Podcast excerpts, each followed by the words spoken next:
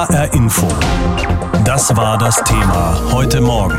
Die ewige Mauer, was uns trennt, was uns vereint. Und da schauen wir jetzt dorthin, wo der Westen weit weg ist, in den östlichsten Zipfel Deutschlands, in die Lausitz. Riccardo Mastrocola war für uns dort und hat Menschen getroffen, für die West und Ost eigentlich längst nicht mehr wichtig ist. Es geht nicht weiter nach rechts, wenn man auf die Landkarte schaut. Klein Pribus, rund 100 Einwohner, liegt direkt an der Neiße, in Rufweite zu Polen. Wälder, Felder, kaum Menschen. In dieser Region hat die AfD rund 40 Prozent der Stimmen geholt. Hierher ist Ariel Kohlschmidt gezogen mit Mann und Kind. Aufgewachsen ist sie in der Stadt, in Berlin und Cottbus.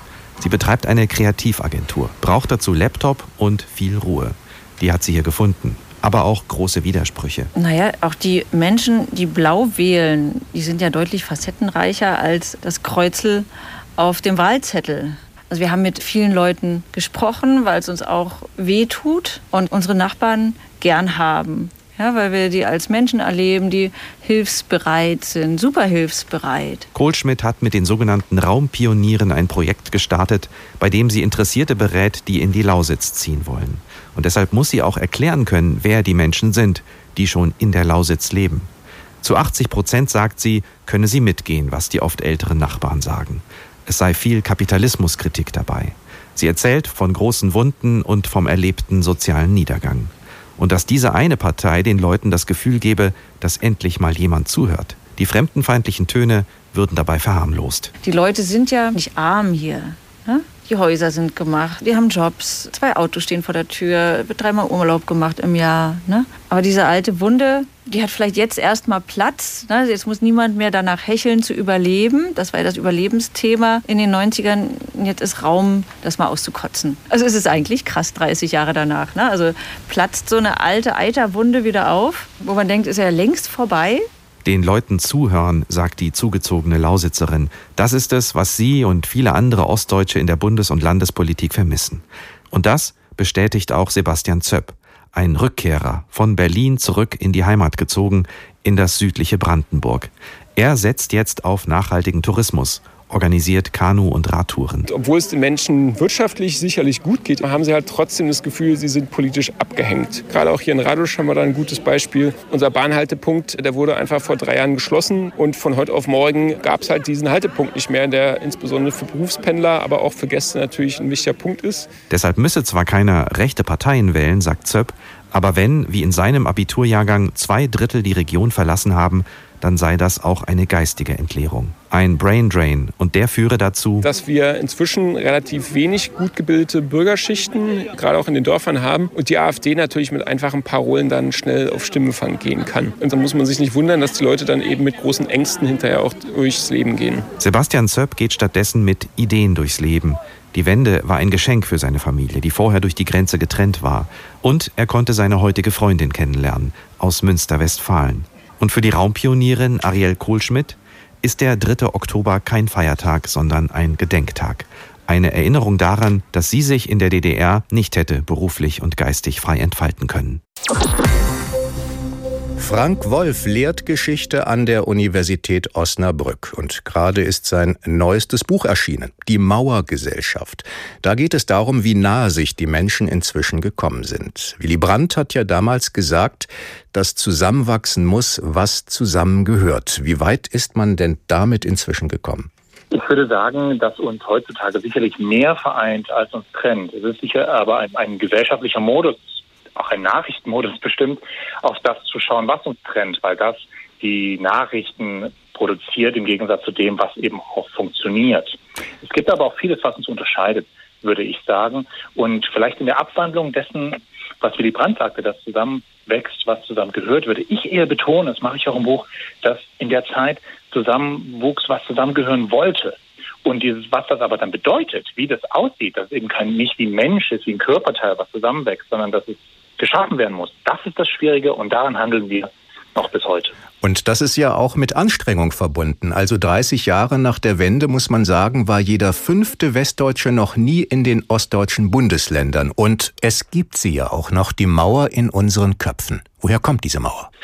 Die ist lang gewachsen und da würde ich sagen, sie hat zwei Teile. Der eine Teil ist sicherlich einen, den wir mit übernehmen aus der Geschichte.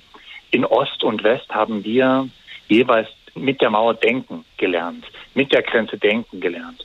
Das formt bis heute auch noch unsere Perspektive, wie uns eben des, der Begriff des Ostdeutschen so leicht über die Lippen geht, der ja aber eigentlich ganz schwierig ist, weil die Menschen ja schon in Millionen hin und her gewandert und gezogen sind. Auf der anderen Seite ist aber auch etwas, was Neues dabei bei dieser Mauer im Kopf. Das ist, äh, dass sie heute neu geschaffen wird als eine Art politisches Kapital, um eben Ost und West abzugrenzen und um ja gewisse Gefühle zu verorten und zu mobilisieren, die sicherlich auch zum großen Teil damit auch kreiert werden, also verstärkt werden in dem Sinne, dass die negativen Gefühle hervorgekehrt werden im Gegensatz zu dem, was uns sicherlich vereint. Aber ist das nur eine Sache des Kopfes und der Gefühle, wenn man sich mal die einschlägigen Statistiken anschaut? Der Osten wählt eher zum Beispiel AfD, der Osten verdient weniger, die Lebenserwartung im Osten ist niedriger, es gibt dort mehr Schulabbrecher. Das sind doch Fakten, die man nicht einfach vom Tisch wischen kann. Wieso diese Unterschiede? Ähm, schauen wir vielleicht einfach mal auf die sozialen Unterschiede. Also die die Einkommensstrukturen. Die unterscheiden sich sicherlich auch deswegen erstmal, welcher Masse die Vereinigung wirtschaftlich aufbauen musste, nämlich eine vollkommen komplett maroden Wirtschaft. Auf der anderen Seite aber eben auch die Praktiken, was wir so unter der Treuhand zusammenfassen, was aber ein viel größerer Komplex war. Da würde ich sagen, da ist der Osten in dem Sinne einfach schneller dran gewesen, wie der Neoliberalismus eingezogen ist und seine Spur hinterlassen hat, nämlich der kompletten Ökonomisierung aller sozialen Lebens, was überhaupt nicht in das Leben auch in der DDR passte, wo der Arbeitsplatz zum sozialen Leben viel mehr dazu gehörte. Und das spüren wir bis heute und das hat seine Wirkung. Ob ich darüber aber allein die AfD erklären würde, das würde ich nicht nur tun. Ich glaube, da gehört noch viel, viel mehr dazu.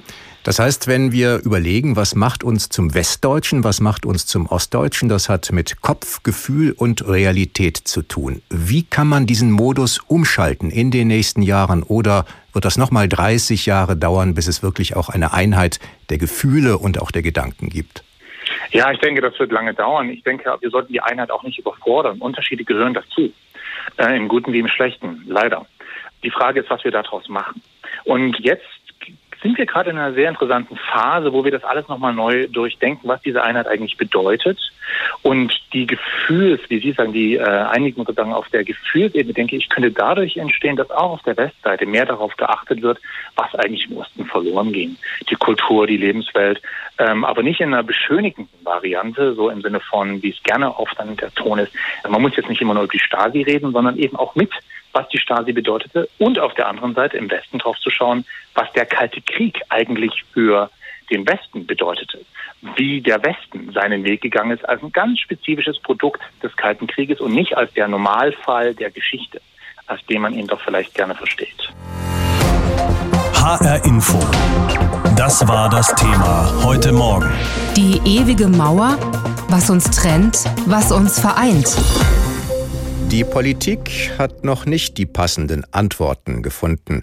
Jedenfalls nicht die, die viele erwarten. Woran liegt das? Und wird in Berlin zu wenig getan, um zusammenwachsen zu lassen, was zusammengehört? Wie es einst Willy Brandt formuliert hat. Sabine Müller aus Berlin. Der Stand der deutschen Einheit ist für Bundestagsabgeordnete ein großes Aber-Thema. Heißt, fast jede Einschätzung ist mit einem Aber hintendran verbunden. Zum Beispiel beim SPD-Abgeordneten Karl-Heinz Brunner, geboren in München, der ein sehr positives Fazit der Entwicklung seit der Wende zieht. Eigentlich toll. Die blühenden Landschaften, von denen manche gesprochen haben, sind zwar nicht überall vorhanden, aber es sprießt in diesem Land und wir sind mehr zusammengewachsen, als manche in unterschiedlichen Regionen glauben. Aber, sagt Brunner, sehr problematisch seien die Unterschiede bei den Löhnen. Da seien die Ostdeutschen sozusagen Bürger zweiter Klasse. Auch Christian Hirte, gebürtiger Thüringer, CDU-Abgeordneter und Ostbeauftragter der Bundesregierung, klingt grundsätzlich sehr erfreut. Wenn wir also die Situation anschauen, dann glaube ich, dass wir heute unterm Strich insgesamt äh, mit äh, großem Stolz aber auch mit Selbstbewusstsein auf das zurückblicken können, was in den letzten 30 Jahren in den neuen Bundesländern passiert ist. Und dann kommt das Aber. Bei allen positiven Entwicklungen, die wir in den letzten 30 Jahren verzeichnen können, gibt es auch ein paar Themen, äh, die uns nach wie vor umtreiben. Objektive, wie mentale. Als objektive Problemthemen sieht Hirte zum Beispiel die Schwäche der ostdeutschen Wirtschaft. Das ist eine unstrittige Einschätzung. Aber wenn es an die mentalen Themen geht, wird die Debatte komplizierter und kontroverser. Denn dann geht es um Kopfsachen und eventuell auch nur gefühlte Probleme. Auch in Bayern ist es so, dass in Ostbayern die Löhne etwas niedriger sind, aber die Menschen aus meiner Wahrnehmung in Ostbayern deswegen nicht unglücklicher sind, sagt der CSU-Politiker Andreas Lenz. Was zu Ende gedacht heißt, die Ossis jammern halt einfach mehr was dann Mentalitätsunterschiede wären. Solche Mentalitätsunterschiede sieht der schon erwähnte Karl-Heinz Brunner grundsätzlich nicht zwischen Ost und West. Maximal vielleicht der Unterschied, dass der eine Bräuler sagt und der andere Brathähnchen oder hm, dass man von Brötchen und Schrippe spricht. Aber ich glaube, das ist die einzige Aufteilung oder die Unterschiede, die es wirklich gibt. Der Fraktionsmanager der SPD, Carsten Schneider, geboren in Erfurt, sieht dagegen mannigfaltige kulturelle Unterschiede zwischen Ost und West. Und die würden nicht unbedingt kleiner. Ich habe den Eindruck, dass sich viele auch wieder vergraben, auch gerade nach den starken AfD-Ergebnissen im, im, im Osten, dass viele sagen jetzt, also gerade auch im, im Westen, um Gottes Willen, was wollen wir mit denen jetzt zu tun haben, sie wählen ja auch noch die AfD, die sind ja ganz irre. Auf die starken Wahlergebnisse der AfD in den ostdeutschen Bundesländern kommt auch Roman Müller-Böhm von der FDP schnell zu sprechen. Der jüngste Bundestagsabgeordnete ist erst 26, wurde also erst nach der Wende in Essen geboren. In Westdeutschland ist es ja nicht so, als ob da keine AfD wählt, aber da sind natürlich andere Stimmanteile einfach zu verbuchen suchen. Und ähm, ich habe so ein bisschen das Gefühl, wenn ich mir auch die Debatten angucke, da in meinen Freundeskreisen, natürlich gibt es da teilweise Leute, die sagen, die haben da Verständnis für irgendwie, aber niemand ähm, würde tatsächlich ernsthaft in Betracht ziehen, die AfD zu wählen. Die AfD als Ostproblem, solche Aussagen mag die Chefin der Linkspartei, Katja Kipping, geboren in Dresden, gar nicht. Es ist natürlich total bequem, weil dann hat es lokal eingegrenzt. Ähm, der Rassismus hat eine Adresse, so ähm, und da kann man es immer so ein bisschen darauf abschieben und so, ja, als ob das noch was ist, was von früher früher aus der Vergangenheit übrig geblieben ist. Nur wenige Kilometer liegen zwischen Rasdorf in Hessen und dem Ort Geisa in Thüringen. Sind es noch immer vier Kilometer, die auch heute noch trennen oder doch inzwischen verbinden? Michael Pörtner war dort. Früher war hier die Welt zu Ende. Seit 30 Jahren kann man die ehemalige deutsch-deutsche Grenze ungehindert passieren. Christine Hahn und Katja Krieg aus Rasdorf im Kreis Fulda kennen die Grenze nur aus Erzählungen. Den Ossi und den Wessi, gibt es die Mauer in den Köpfen noch? Ja, der kommt halt von drüben, ne? Ja, ne? so hat man früher schon gesagt, ja, ja, ja, ne? ja, ja. Wir sagen, wir sagen, also so, meine Mutter sagt manchmal, komm, wir fahren schnell in die Zone einkaufen, wo ich sage, Mama, das darfst du nicht sagen, das ist ja Thüringen, ja, aber ja. In die Zone nach Geisa führt eine kurze Straße. Früher ein graues Städtchen mit dem typischen Geruch verbrannter Braunkohle in der Luft. Jetzt ist das Rathaus frisch gestrichen, ein Brunnen plätschert in der neu gepflasterten Innenstadt. Besser Wessi und Jammer Ossi, gibt es diese Klischees noch? Ja, ja, die Sprüche gibt es halt immer noch, ne? Ein bisschen überheblich. Die wollen noch ein bisschen besser sein wie wir. Also kann ich nie verstehen, warum, warum, weshalb wir. Wir sind alle Deutsche. Bei uns ist alles eins jetzt. Nach 30 Jahren. Gut, es fällt immer mal wieder ein Wort und dies und jenes und dies. Das war besser und das hätte anders sein können, aber Großen und Ganzen ist das durch. Geiser lag früher hermetisch abgeschlossen im Sperrgebiet. Jetzt wächst die Einwohnerzahl. Es gibt neue Gewerbegebiete. Die Arbeitslosigkeit liegt bei zwei Prozent. Als die Mauer fiel, lebte Martin Henkel hier als 14-Jähriger. Jetzt ist er der Bürgermeister. Ich glaube, hier im grenznahen Bereich ist die Mauer komplett verschwunden. Also da gibt es, glaube ich, keinen Unterschied. Und die Mentalität, äh, die Geiserer waren immer sehr stark Richtung Fulda orientiert. Ne? Auch Hühnfeld-Rasdorf, da gab es ja sehr enge Beziehungen, auch äh, familiäre Beziehungen. Das ist heute auch wieder so, dass über die Grenze hinweg geheiratet wird. Also ich glaube, die Menschen sind hier komplett in der deutschen Einheit angekommen und freuen sich, dass die Grenzen offen sind, genießen die gewonnene Freiheit. Dementsprechend ist da die Mauer verschwunden. Mit Rasdorf arbeitet man besonders im Tourismus zusammen. Das Grenzmuseum Point Alpha bringt 80.000 Besucher in die Region. Die schöne Landschaft lockt Wanderer an. Geiser hat 4.800 Einwohner, dreimal so viel wie Rasdorf. Auch der Rasdorfer Bürgermeister Jürgen Hahn betont die Gemeinsamkeiten. Gibt es Unterschiede? Wenn es zum Beispiel um das Thema Naturschutz geht oder, oder Umweltschutz insgesamt. Das kann ich auch nachvollziehen, weil man ja in den äh, östlichen Ländern über 40 Jahre vorgegeben bekommen hat, was man darf und was man nicht darf. Und wenn jetzt ja, Vorgaben gemacht werden von Seiten des Naturschutzes oder des Klimaschutzes, kommt da so, so manchmal so ein bisschen das Bevormunden oder ich will mich nicht wieder, schon wieder bevormunden lassen. Das kommt dann schon ein bisschen raus. Die ehemalige deutsch-deutsche Grenze ist heute eine Gedenkstätte. Historiker Arne Machelet steht buchstäblich mit einem Bein im Westen und mit dem anderen im Osten. Gerade hier im Geiseramt besteht ja seit Jahrhunderten auch eine sehr enge Verbindung, kulturelle Verbindung zum Fuldaer Raum. Das hat sich sehr schnell nach der Grenzöffnung äh, wieder etabliert. Deswegen denke ich mal, dass hier in der Gegend die Mauer in den Köpfen doch größtenteils verschwunden ist. Es mag anders aussehen in Teilen Deutschlands, äh, je weiter man von der Grenze sich entfernt. Vielleicht im Rheinland äh, oder in Sachsen sieht das vielleicht etwas anders aus als hier. Aber ich denke mal, hier bei uns in der Region hat sich das größtenteils erledigt.